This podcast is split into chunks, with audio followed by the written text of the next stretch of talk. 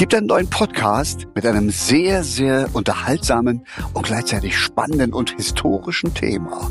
Oh, da hast du aber die Erwartung schon Oh. gleich ganz hochgeschraubt. Naja, Muckefuck und Fernsehfunk. Also Muckefunk ein Kaffeeersatzgetränk. Kennt jeder, der im Osten groß geworden ist. Ich mag dieses Wort so, wenn es ostdeutsch ausgesprochen wird. Und Fernsehfunk kennt auch jeder, bekannt auch als das Fernsehen der DDR. Und wir schlagen in diesem Podcast die Brücke von damals zu heute mit prominenten Leuten, mit prominenten Gesprächen. Ich bin aufgeregt. Inga Bause wird dabei sein, Dagmar Frederik, Gunter Emmerlich, Stefan Hertel Frank Schöbel. und vielleicht sogar das Sandmännchen. Das habe ich persönlich angerufen. Den würde ich zu gerne mal sprechen hören. Vielleicht gelingt es uns. Ja, man darf gespannt sein, liebe Hörerinnen und Hörer. Muckefuck und Fernsehfunk, der neue Podcast von Super TV. Los geht's! Herzlich willkommen zu einem neuen Podcast der Super TV. Und ich bin ja so ein Vordrängler. Eigentlich bin ich ja hier nur die zweite Geige. Und Stefanie Heidrich, die Redaktionsleiterin von der Super TV, ist eigentlich die Gastgeberin. Ja, hallo zum neuen Super TV Podcast Muckefuck und Fernsehfunk. Mhm. Und der Mann, der Sie gerade so schön begrüßt hat, das ist, haben Sie bestimmt an der Stimme erkannt, Jürgen Karnay. Da sagen wir mal hoffentlich. Also schlimm wäre, wenn nicht, weißt du? 30 Jahre Radio und nicht an der Stimme erkannt. Da haben wir was falsch gemacht. Ja. Okay, ich wollte es nur mal sagen. Also als Fernseh- und Radiolegende glaube ich schon, dass dir dein Ruf da ein bisschen vorauseilt. Wir beide haben uns jetzt hier so ein bisschen zusammengefunden, um Mhm. bei einem schönen Tässchen Muckefuck in meinem Fall über die Fernsehunterhaltung in der DDR zu sprechen. Mhm. Nicht nur Fernsehen, sondern auch Radio Ja. und Musik und so weiter. Genau, Bühnen. Es gab unendlich viele Bühnen. Wer erinnert sich nicht an die Pressefeste, an die Veranstaltungen auf Freilichtbühnen? Da gibt's so viele tolle Geschichten. Und ich find's gut, dass ihr die Idee hattet, darüber mal zu reden. Ich freue mich drauf. Ich freue mich auch sehr. Und da komme ich auch direkt zu meiner ersten Mhm. Frage. So im Nachhinein, in der Retrospektive, würdest du sagen, das war ein unfassbar vielfältiges Spektrum. Das war eine hohe Qualität, die die Künstler in der DDR geboten haben. So habe ich immer den Eindruck, wenn ich Ja. Von Also früher. da muss ich dir jetzt auf alle Fälle recht geben. Ich bin zwar beteiligt, um nicht zu sagen betroffen, aber aus meiner Sicht war es wirklich unendlich vielseitig, was man machen konnte, äh, wenn man in der Unterhaltung tätig war. Äh, äh, denn äh, wir haben so viel Unterhaltung geboten, um den Menschen Freude zu bringen oder um sie abzulenken, ich weiß es nicht. Äh, Das ist eine Diskussion, die muss man vielleicht ganz noch woanders führen, aber Tatsache ist, so wie du es beschreibst, es gab unheimlich viele Möglichkeiten, sich unterhalten zu lassen. Und es ist großartig, wenn man dabei gewesen sein konnte, auch auf der Bühne, so wie das bei mir war. Mhm. Und es war eine echte Qualität, das muss man sagen.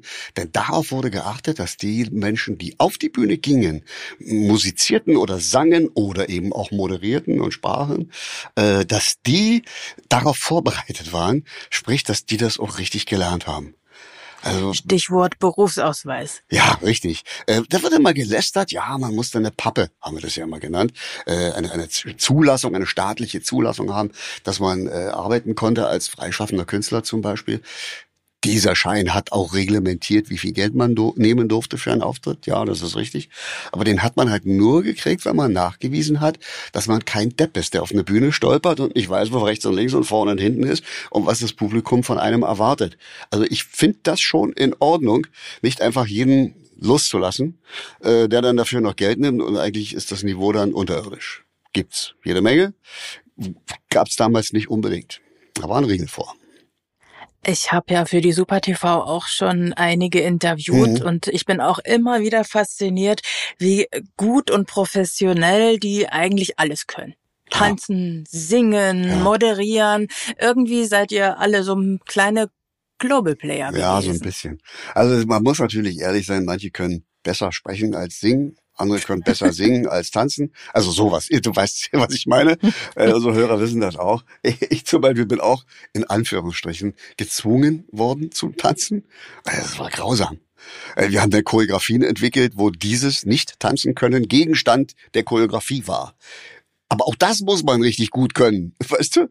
Das war, das war schwierig. Aber so hat jeder seine Stärken und seine Schwächen. Aber ja, äh, die Vielseitigkeit äh, ist durchaus äh, eine Geschichte, mit der man ziemlich weit kommt. Zum Beispiel Gigi Korn, nur mal um gleich mal einen Namen reinzuwerfen. Äh, das ist ein Sänger, denkt man. Ein irrer Tänzer, ein Stepptänzer, der hat sich das draufgedrückt.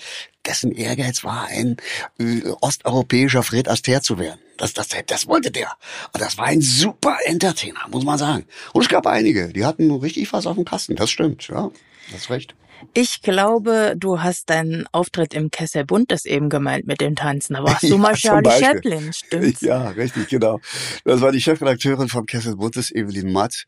Äh, die, die war ja unendlich kreativ und die hat immer dafür gesorgt, dass alle irgendwie wirklich als Gastgeber des Kessel Buntes ganz viele Facetten zeigen konnten.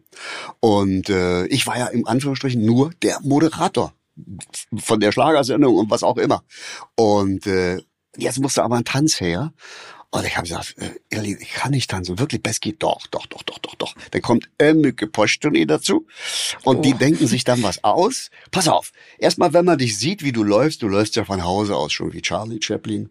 Also machen wir eine Choreografie, wo die ganzen Mädchen und die Frauen vom Ballett Polizistinnen sind.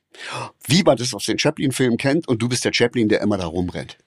Und äh, sich da diese Choreo zu merken, ist schon anstrengend genug, wenn man Kindtänzer ist. Und dadurch sah das richtig toll aus. Und ich war der Idiot, der Chaplin, der da rumgerannt ist, im Kostüm und sah aus wie Charlie Chaplin.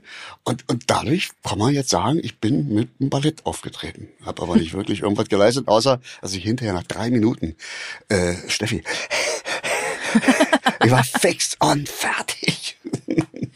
Gut, aber was tut man nicht alles für eine gute Unterhaltung, oder? Ja, noch für den Ruhm. Ach, komm. Aber wo wir beim Stichwort Ruhm sind, Mhm. das, womit ich die meisten verbinden, ist, vor 40 Jahren äh, ging Bong an den Start. Die Hitparadenshow für junge Leute, wo Ja. Musik Spaß machen Ja. sollte. Genau.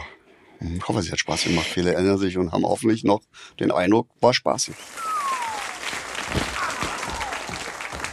So wird man hier in eine neue Sendung geworfen. Jedenfalls als neuer Moderator. So, nun stehe ich hier und habe das zu sagen, was ich sagen möchte. Hallo, herzlich willkommen. Hier ist Bong.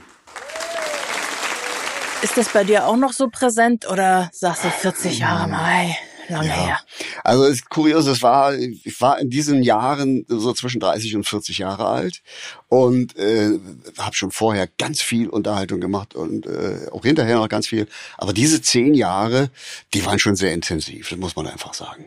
Äh, weil diese Sendung wirklich sehr, sehr viel Zeit gekostet hat, sehr viel Aufwand und ich habe in dieser Zeit unendlich viel auch gelernt.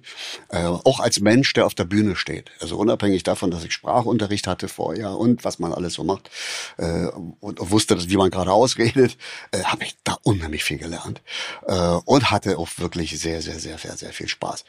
Äh, Bonn war ja im Grunde genommen, das muss man ja auch mal beleuchten, äh, eine politische Notwendigkeit, weil in den 80er Jahren hat sich international so viel bewegt, äh, und hat sich auch musikalisch so viel entwickelt, dass dieses Schlagerstudio, da werden vielleicht auch noch einige kennen mit Chris Wallasch, äh, dass dieses Schlagerstudio einfach überholt war.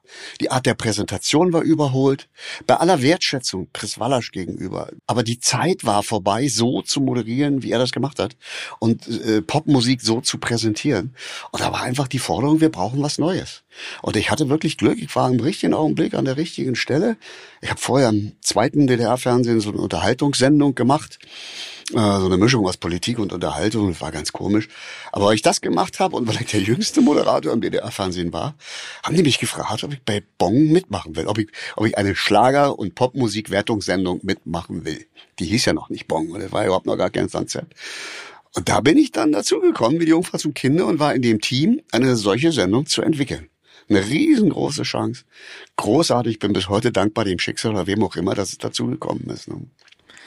Also nicht nur Moderator, sondern ganz, ganz stark Ja. von Anfang an beteiligt auch Ja. an der Entwicklung der Ja, Sendung. ja, ist so eine schöne Geschichte. Wir haben zusammengesessen, also der Redakteur, die Musikredakteurin, Regisseur, Regieassistenz und der damalige Szenenbildner auch und der erste Kameramann äh, äh, und, und ich. Wir waren so der, der harte Kern. Wir haben zusammengesessen und wir hatten, wie gesagt, den Auftrag, so eine Sendung zu entwickeln. Und dann haben wir erstmal Ideen reingeworfen und haben uns da zusammengerauft. Viele, viele lange Nachmittage und nächtelang bei Rotwein und allem Getränk. Muckefuck übrigens, Steffi, haben wir nicht getrunken. Machen wir nur heute, um zu Da erinnern. gab's was Stärkeres. Ja, ich kann mir das gut vorstellen. Oh, ja, ja, ja, ja. Und da haben wir ein Konzept entwickelt. Das musste ja in 45 Minuten passen. Es sollte eine Wertungssendung sein. Das heißt, die Zuschauer sollten eine Möglichkeit haben, Titel zu werten oder wiederzuwählen oder wie auch immer. Und es gab weder Internet noch ein TED. Frank Elsner hatte zur selben Zeit im Westdeutschland im ZDF schon den TED erfunden bei Wetten das. Das gab's alles nicht bei uns. Also wir Uns wussten, hatte keiner Telefon. ja, ja, logisch. Selbst wenn es wenn, selbst wenn es erfunden worden wäre, war ja keiner mit Telefon oder wenige. Äh, hast du recht. Und ähm, ja, da wussten wir, wir müssen irgendwas erfinden, wo die Leute eine Postkarte schreiben. Und wir müssen es so toll machen, dass, ich meine, jetzt eine Postkarte schreiben, wir wissen es heute, man muss die Postkarte kaufen, man muss sie bezahlen, man muss sie abschicken. Da hört eine, eine Menge Leidenschaft dazu, als Zuschauer sowas wirklich zu machen. Äh, schwierige Aufgabe, aber wir haben wir auch erledigt, haben wir auch geschafft. Und haben wir überlegt, wie wir das machen wollen und haben dieses Konzept bei der Unterhaltungsabteilung des DDR-Fernsehens beim damaligen Chef, äh, Horst Renz, vorgestellt. Haben es hingelegt, hier ist unser Konzept. Wir hatten noch keinen Titel für die Sendung. Und dann haben die das gelesen und so und so, ja, sehr schön, aber hm, tausend Punkte, warum das so nicht geht, egal jetzt, wirklich zu weit führen. Ja, alles klar. Habe ich das Ding wieder mitgenommen, haben wir uns neue Gedanken gemacht, haben das wieder abgegeben, ja, immer noch nicht. Das haben wir drei oder vier oder so mal gemacht. Und dann haben wir auch die Lust verloren schon daran, weil der erste, das erste Konzept war einfach das Beste, weil wir das wirklich ausdiskutiert hatten. Alles andere war Käse. Und dann haben wir das erste Konzept genommen und haben diesmal den Namen der Sendung schon dazu getan. Wir haben uns überlegt, wir nennen es Bong. Im Sinne von, gibt ein Bon, ein Stempel, ein Gütesiegel. Da kam ein Bon bei raus. So. Und, und da unser Szenenbildner mit dabei war, hat der gleich das Logo entworfen. Diese zwei Blitze da, dieses Bong da so drin, äh, äh, hat das gleich mit entworfen und das haben wir abgegeben. Und da hat sich, wer auch immer, das Zentralkomitee, das ist ja an höchster Stelle beraten worden, muss man sich ja vorstellen. Das ist ja nicht irgendein Abteilungsleiter, der das entschieden hat. Und da haben die sich sowas von mit dem Namen Bong auseinandergesetzt, dass keiner gemerkt hat, dass sie dieses Konzept schon mal hatten. Und dann haben sie sich durchgerungen, es Bong zu nennen mit dem Untertitel, weil Musik Spaß machen soll. Und dann hieß es Bong und wir konnten losmachen und wir hatten unsere allererste Idee und äh, wieder im Kasten. Und, und so ist das Ding gelaufen und so ist es entstanden. Und äh, ja, und dann ging's los. Dann haben wir uns auf der Suche nach Musik gemacht. Weißt du, Theorie ist gut, schönes Konzept. Was machen wir denn nun jetzt? Und dann wurde das spannend mit den Titeln, die da reinkamen. Ui. Ja, das ist auch eine Frage, die ich mir stelle, Mhm. weil ihr ja so viele Interpreten Ja. hattet, die vorher ja noch nicht eine ganz lange Karriere äh, vorweisen konnten. Mhm, mhm. Wie seid ihr auf die gekommen? Ja, weil wir mussten ja. Es gab ja neben dem Schlager äh, und dem Rock gab es dann plötzlich diese Popmusik auch im Osten. So wie die neue deutsche Welle im Westdeutschland hatten wir plötzlich so Künstler wie Bummi, Bursi, IC äh, oder Bands wie Juckreiz und wie die alle Petra Zieger und ihre Band. Eine völlig neue Musik. Weil vorher gab's so, äh, ich sag mal jetzt in Anführungsstrichen, ohne dass es despektierlich wirkt, so Kunst, weißt du? Stern Meißen.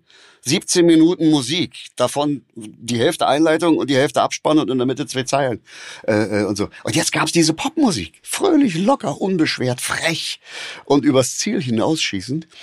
Und die waren plötzlich alle da. Und da hatten wir die Besetzung für unsere erste Sendung. Unsere Musikredakteurin hat immer in sämtlichen Studios, wo Musik produziert wurde, hat die das immer eingesammelt. Das war die Schallplatte, also Amiga.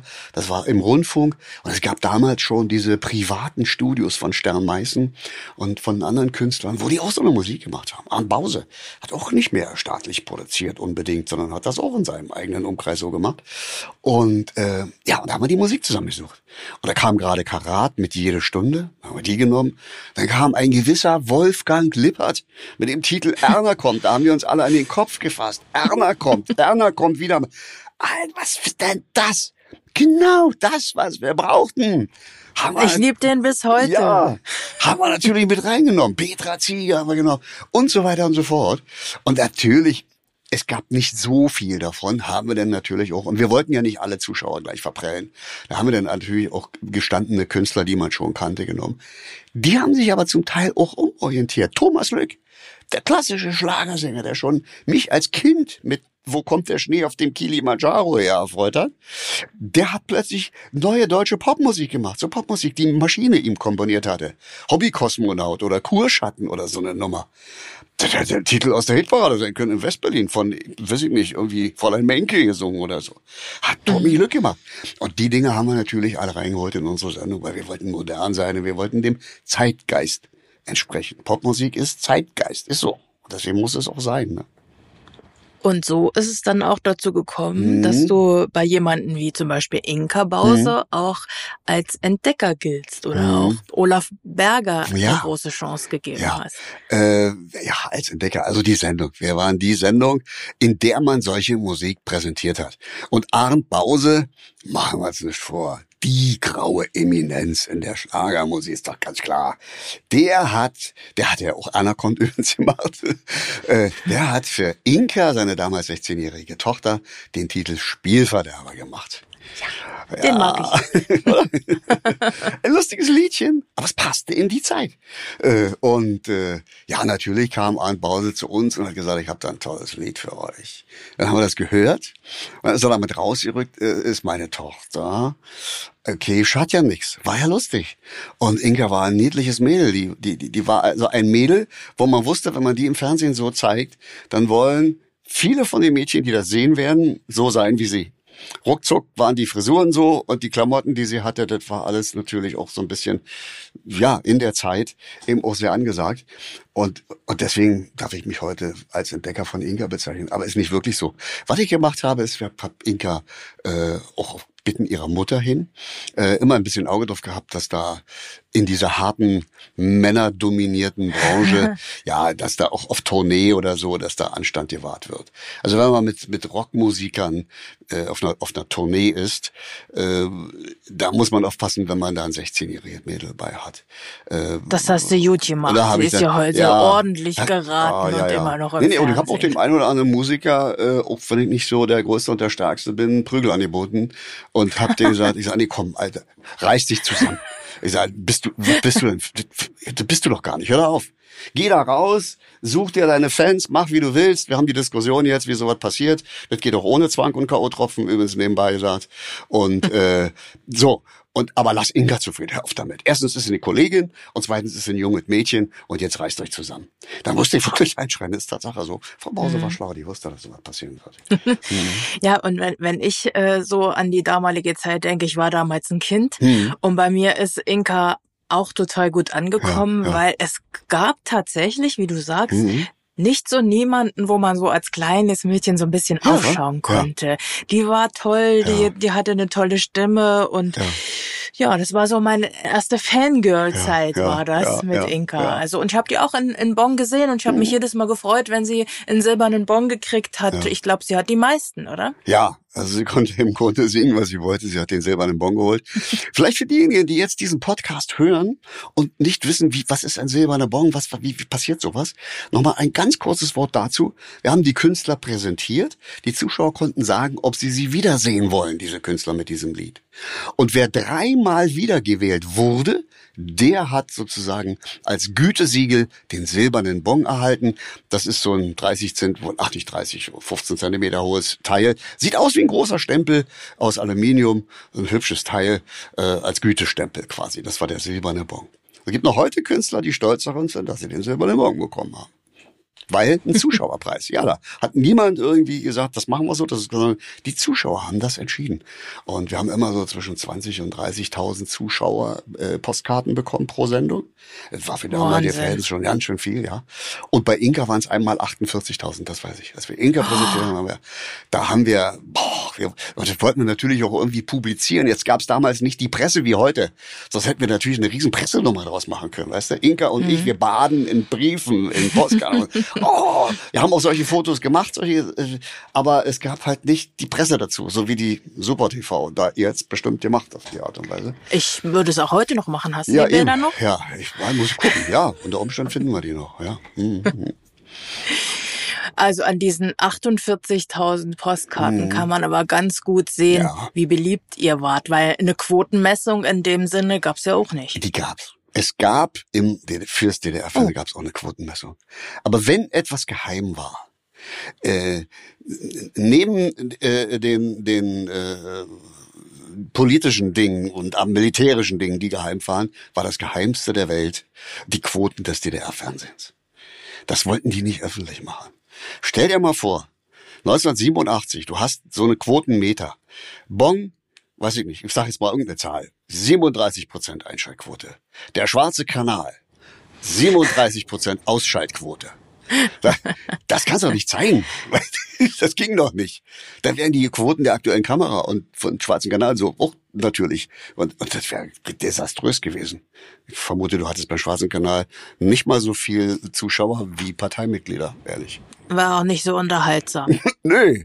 Aber, aber es war eine für, für das politische, äh, für DDR-Fernsehen, eine der wichtigsten Sendungen, um Gottes Willen.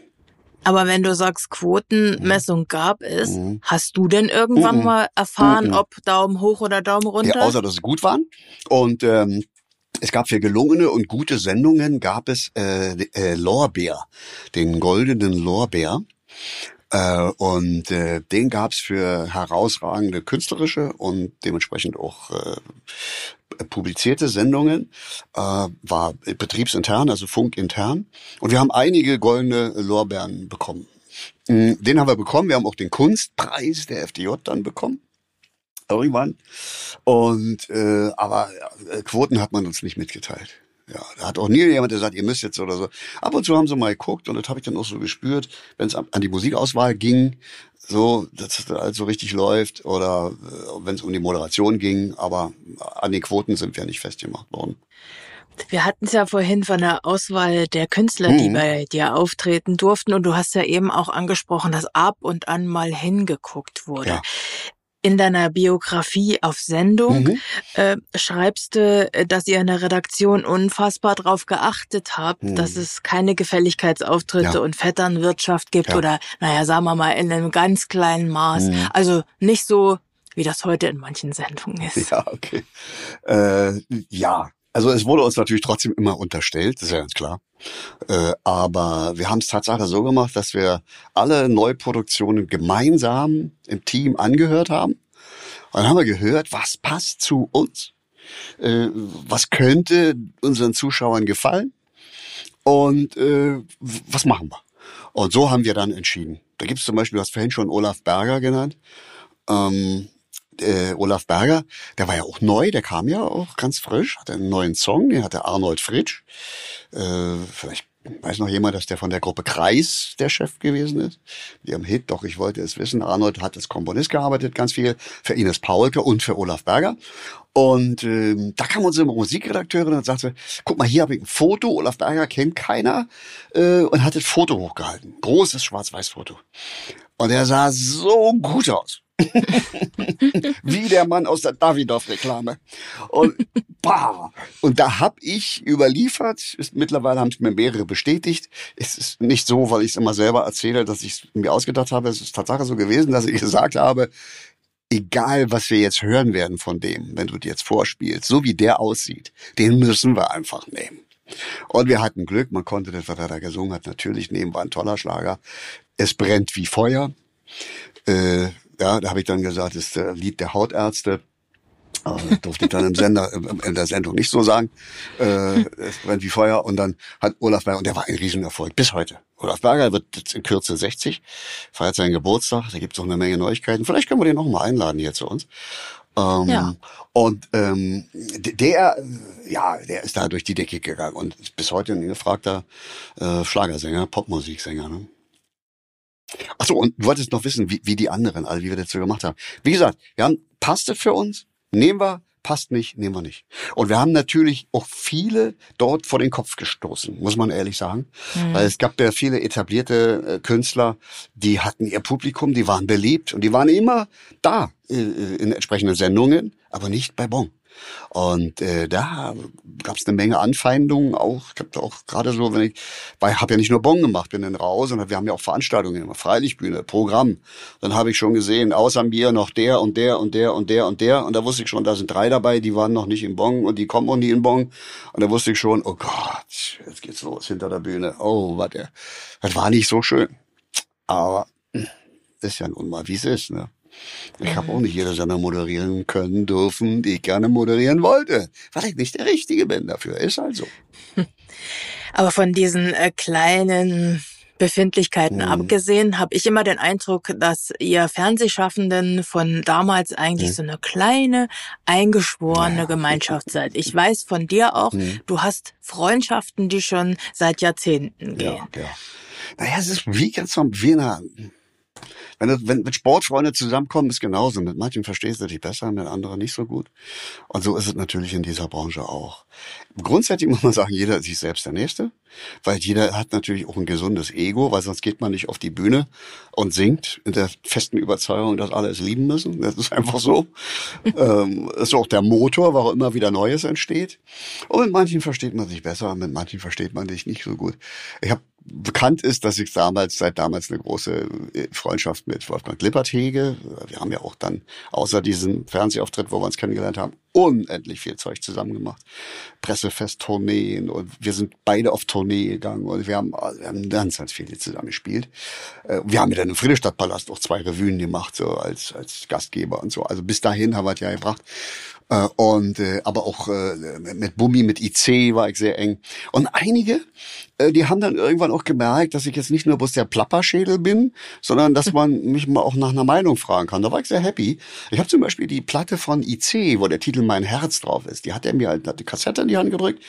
Und dann waren wir auf Tournee und während die Bands da ihr Zeug aufbauen und die Rodis Soundcheck machen, bin ich dann oft spazieren gegangen, was der Geier, quer durch Hoyerswerda und hab mir da diese Platte angehört von ihm. Und da wollte der wirklich wissen, welcher Song ist der, mit dem er rausgehen soll, was ich davon halte, von den Texten, von der Musik. Der wollte wirklich eine Meinung von mir haben. Und ich habe damals gesagt, mein Herz ist der Hit überhaupt auf der Platte. Also bis Da hast du aber ein gutes Und- Gespür ja, gehabt. also, ja. Ist ja Naja. durch die Decke gegangen. ja, damit. also ich habe ganz viele Jahre, hatte ich ja schon vorher schon Radio und ich war Discjockey, Schallplattenunterhalter. Und dann lernst du irgendwann einen Song, der ist gut, der läuft.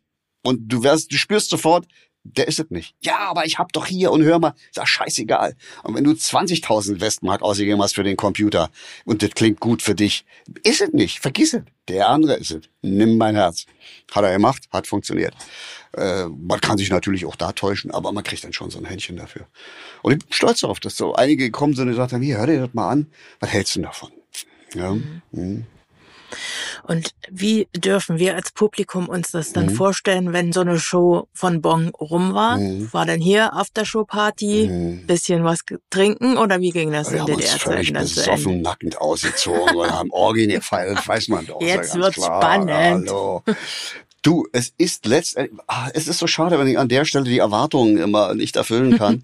äh, wir haben uns getroffen. Es war immer wie ein Familientreffen. Man sind jetzt dann zwei Tage zusammen. Ein Tag werden dann immer alle Titel einzeln eingerichtet. Muss ja mit Licht und Pipapo und so. Und, äh, Vorher wurden die Videoteile gedreht. Kam dann alles zusammen. Am zweiten Tag gab es einmal einen Durchlauf, locker, locker, locker. Dann gab es eine Generalprobe. Da waren dann wirklich alle da. Und dann gab's Essen in der Kantine. Und äh, dann kam die Sendung und dann sind mehr oder weniger alle wieder nach Hause gefahren. Aber die zwischen der Generalprobe und der eigentlichen Sendung und am Tag der Sendung, ja, da bist du von einer Garderobe in die andere, hast dich zusammengesetzt und man wurde, hat sich ausgetauscht und so. Und da wurden auch die Deals gemacht. Also wir wissen ja heute, dass es äh, bei den großen Bands äh, damals äh, äh, Möglichkeiten gab, Zeug aus dem Westen in den Osten zu holen. In großen LKWs mit viel Technik kann man das ein oder andere schon mal mitbringen. Und äh, da haben die Kollegen natürlich, die in den Westen fahren konnten, mit Zetteln äh, sind die rüber und haben drüben Gitarrenseiten und all diese Dinge gekauft, die wirklich hier Mangelware waren. Also die meisten haben Bestellzettel. Bestellzettel, ja, die meisten Instrumente, auf denen Popmusik für die DDR gemacht wurde, die meisten, nicht alle, äh, sind zum großen Teil aus dem Westen irgendwie rübergekommen. Äh, Gitarren, äh, Ersatzteile, Mikrofone, ja, äh, äh, und, und all diese Dinge. Mm, Ist einfach so. Und das Wohlwort wurde da natürlich auch alles dann besprochen, weil wenn man schon mal zusammensitzt. Äh, Und da wurden auch Schicksale besprochen. Also der und der ist geschieden und das und das ist und so und äh, sitzt so, zusammen. Und bei so einer Gelegenheit zum Beispiel H und N, auch so ein Duo, die neu äh, damals eingestiegen sind, die haben ja auch ihre Musik selber komponiert und selber gemacht. Die wollten einfach ganz hoch hinaus. Und die hatten ja auch das Potenzial für die damalige Zeit. Und äh, die wussten einen, an einem Tag schon, dass sie einen Vertrag in West-Berlin äh, haben werden, als Boys Next Door. Also die H&N Mhm. war bei uns, die wollten als Boys Next Door im Westen. Äh, und es war okay. Und äh, jetzt ging es darum, dass die die Genehmigung dafür nicht gekriegt haben, um dass die das machen durften. Weil es gab ja Künstler, die haben im Westen produziert, so wie Karat und so. Das war bei H&N ein bisschen schwierig. Und haben die so Andeutungen gemacht. Wir haben da mal in der Garderobe gesessen. Lange Rede, kurzer Sinn. Mir war klar, nach diesem Bon-Auftritt kommen die nicht wieder, wenn die nach West-Berlin fahren. Und wir wussten das alle und dann haben wir uns, ach, das, heißt, wenn ich heute noch dran denke, haben wir uns tränenreich verabschiedet. Äh, Und äh, ja, das, war scheiße. Und da, hab ich, da fängst du auch an nachzudenken. Sag was, was, machst du hier eigentlich? Was verwaltest du hier eigentlich noch? So. Äh, Und dann sind die losgefahren und tschüss und macht's gut und so. Und zwei Tage später dann kam dann so der Buschfunk, H&M sind drüben geblieben. Und äh, ja, oder äh, die Lütte, eine Freundin, Angelika Mann. Äh, plötzlich sagt sie, sie kommt nicht wieder. Boff, Tag später war sie weg. Äh, und Ute Freudenberg, die, die war wiedergewählt, die hatten wir in unserer Sendung. Äh, und die kam auch nicht. Und sowas. Und das war natürlich dann äh, auch schon, man fängt dann schon an, darüber nachzudenken. Auch im Nachgang so. Was ist, macht man da eigentlich noch? Ne? Ich würde äh, gerne nochmal äh, zurück zu deinen Gästen in Unbedingt, Bonn. bitte, ja. Stimmt es eigentlich, dass Tamara Danz von Silly nicht in deine Sendung kommen wollte? Da war bei uns in der Revue im Friedrichstadtpalast. Da haben wir eine große Jugendrevue gemacht. Wir, wenn ich wir sage, eigentlich meistens Wolfgang Lippert und mich. Wir waren da die beiden Gastgeber. Und äh, Silly war dabei. Und wir wollten unbedingt natürlich Silly bei uns in Bonn haben, ganz klar. Und äh, sagte, nee, du, das tut mir leid. Äh, kannst du machen, was du willst. Wir können alles machen, aber in deiner Sendung gehe ich nicht. Eigentlich. Das war ja zu bunt, das war ja zu, das wollte sie nicht. Sie wollte sich da auch arm machen, sicherlich. Also sie war ja auch schlau. Und äh, die sind in Stop-Rock aufgetreten. Da haben die, das gab ja diese zweite Wertungssendung nur für Rockmusik, die war ein bisschen anders, ohne Moderator. Ähm, da sind die aufgetreten, aber in Bonn wollte sie Tatsache nicht. Und ist auch nicht so schlimm, weil wir brauchten ja auch den Raum für die ganzen Popsänger alle, ne? Für die Olaf Bergers und die Bummis und die ICs und die, wie sie alle heißen. Und Iris Paulke und so weiter. Hm. Ich bin äh, froh, äh, dass es nur so ein Grund ist. Ich dachte schon, du hast es dir vielleicht mit eher böse Nee, verscherzt, wie mit, wie mit Roland Neudert damals. Ja, mit Roland Neuder habe ich mir verscherzt. Aber ganz ehrlich, noch heute bin ich der Meinung, er ist selber schuld. Äh, wir haben ja vorhin schon festgestellt, mit, mit manchen Menschen kann man, mit manchen kann man nicht. Äh, und genauso ist es umgekehrt. Manche, die sind dann nur nett zu dir, wenn du der Präsentator dieser Sendung bist, aber eigentlich finden die dich scheiße. So. Und, Darüber und bin ich mir auch im Klaren. das hat jetzt dazu geführt, dass er seit über 30 Jahren sauer auf dich ist. Ja, das, das- muss jetzt unbedingt hören. Ach so, warum. ja. Naja, das war im Friedrichstadtpalast. Wir haben da eine große Show gemacht und äh, die letzte Vorstellung so, äh, war, äh, sollte im Fernsehen übertragen werden, live im DDR-Fernsehen. Und wenn du eine Show machst, jeden Abend, du hast ja Textbücher, du machst ja jeden Abend dasselbe, äh, dann, dann ist so, die letzte Show ist immer so, da lässt du immer irgendwie die Sau raus. Das ist in der Unterhaltung so, bei Tourneen. Und Lippi und ich, wir waren so aufgekratzt und wir haben uns überlegt, wir machen so ein bisschen, heute nennt man es Stand-up-Comedy. Wir gehen da raus und werfen uns ein bisschen die Bälle zu. Und dann sind wir da raus und hallo, hallo und volles Haus und Jubel, Jubel, Jubel und Wolfgang im hellen Anzug und ich sag zu ihm, Mann, du hast aber einen coolen Anzug heute. Und sagt er, der ist toll, war, der sieht aus, ja. Ein bisschen siehst du aus wie die Nachttischlampe von Roland Neudert. Ein Riesenlacher, weil alle wussten natürlich, dass es ein angespanntes Verhältnis gibt zwischen Roland Neudert und uns oder mir. Und, äh, und es wurde sofort in den Kontext gebracht mit Petra Koschlück. Die war damals mit ihm, oder ist es ja noch heute, ich weiß nicht, ob sie verheiratet sind. Ähm, und, und damit hatte ich das weniger mit Roland Neudert als mit Petra Koschlück mir versaut. Äh, Und das ist bis heute so. Also wir dürfen uns nicht begegnen. Und wir sind uns mal begegnet, äh, Petra und ich, in einer Sendung, die sie gemacht hat im MDR, eine Grußsendung. Da hat die Redaktion in Unkenntnis dieser Situation wahrscheinlich mich eingekauft als Gast. Und da habe ich anderthalb Stunden neben Petra gesessen. Und wir haben, und sie hat sehr professionell. Sie ist ein absoluter Oberprofi. Und sie ist eine tolle Frau und eine wirklich äh, äh, sehr, sehr äh, talentierte Entertainerin. Unter Umständen so ja mehr Talente als ich, das muss man einfach sagen. Und äh, aber ja, nur über solche Leute kann man auch Gags machen, weil sonst macht's ja keinen Spaß. Und wenn man so gut ist und so bekannt ist, wie sie war, auch damals schon, äh, dann muss man so doch abkönnen. Aber sie konnte das halt nicht ab, bis heute nicht. Und sie ist mir böse deswegen. Gott, ja, gibt schlimmeres Leid. Wenn ich mir so vorstelle, was Angela Merkel und andere Politiker sich alle zu annähern müssen, bitte, da kann man doch mal die Nachttischlampe von Roland Neudert sein, oder?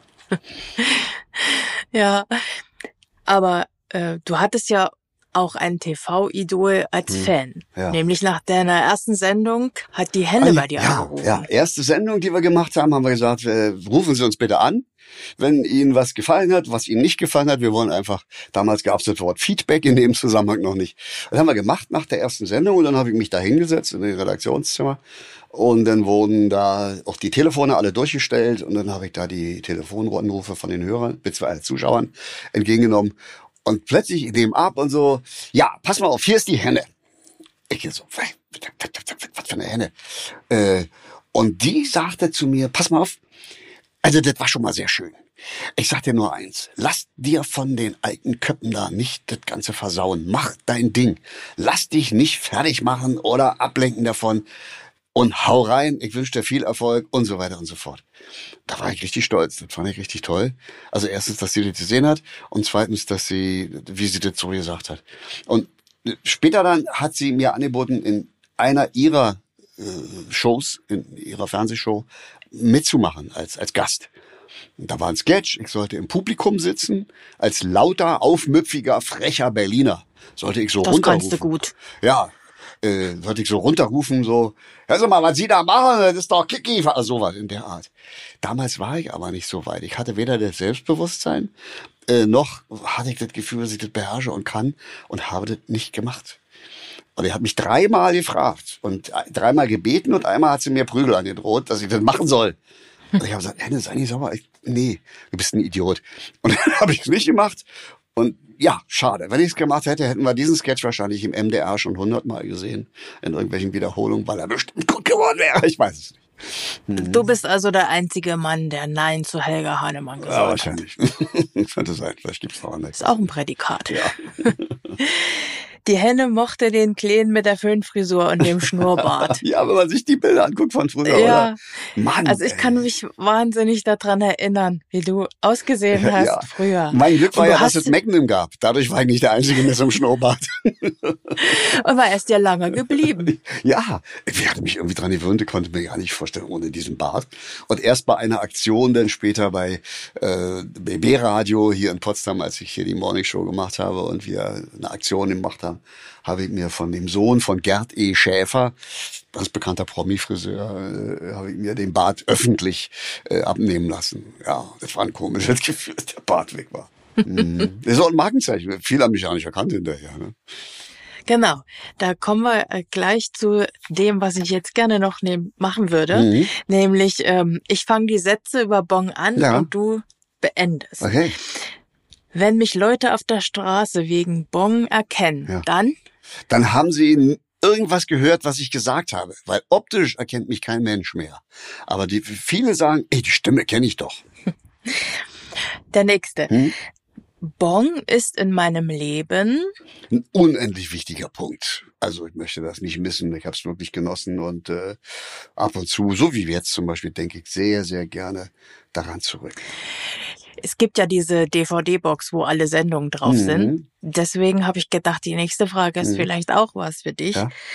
Meine Frau findet meine Auftritte von damals. Eigenwillig. Die, meine Frau ist ein bisschen jünger als ich, die hat nie Bon gesehen, die kannte das nicht. Und eben mit dieser Box, die du gerade angesprochen hast, äh, hat sie gesagt, komm, ich will das mal sehen. Und dann musste ich, boah, musste ich mich hinsetzen und musste mir meine eigene Sendung angucken von damals.